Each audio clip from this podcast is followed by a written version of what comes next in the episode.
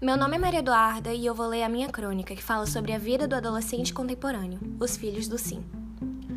A mulher estava sentada lendo um livro na sala quando ouviu o grito da filha. Depois, um estrondo de porta batendo, murmúrios, passos, e a mocinha apareceu na sala com uma expressão terrível no rosto. Tinha acabado de se pesar na balança do banheiro. Engordara um quilo.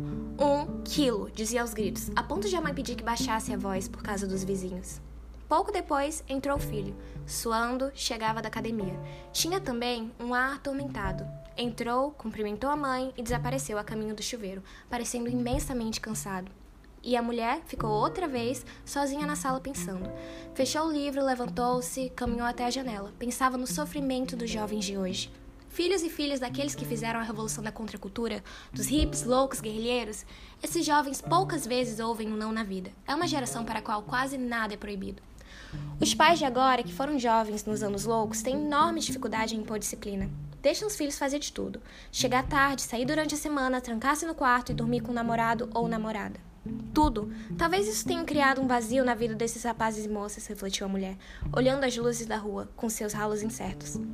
Os jovens de hoje formam uma geração que pode tudo, com acesso livre a todas as informações que tem diante de si, enorme variedade de ofertas de consumo. Biscoitos, por exemplo, pensou a mulher. No tempo dela, só havia dois ou três tipos de biscoito doce. Hoje, em qualquer lojinha de posto de gasolina, há prateleiras inteiras de biscoitos de todos os tipos, recheados ou não com chocolate amargo ou de leite, com nozes ou passas, tudo. Biscoitos demais. Mas para quê? Inútil paisagem, não se pode comer. E quem proíbe são eles mesmos, os jovens. Eles mesmos inventaram aquilo que não se pode fazer precisam criar suas próprias impossibilidades, talvez pelo excesso de vezes em que ouviram um sim dos pais. Porque o ser humano precisa do proibido. Então agora é proibido comer, é proibido não ter músculos, é proibido ser feio, é proibido envelhecer.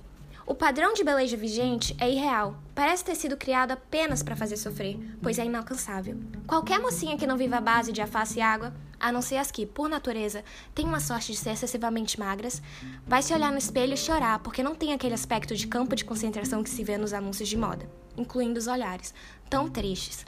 É essa a vida dos jovens hoje, conclui a mulher, dando de ombros. Coitados, são filhos do sim.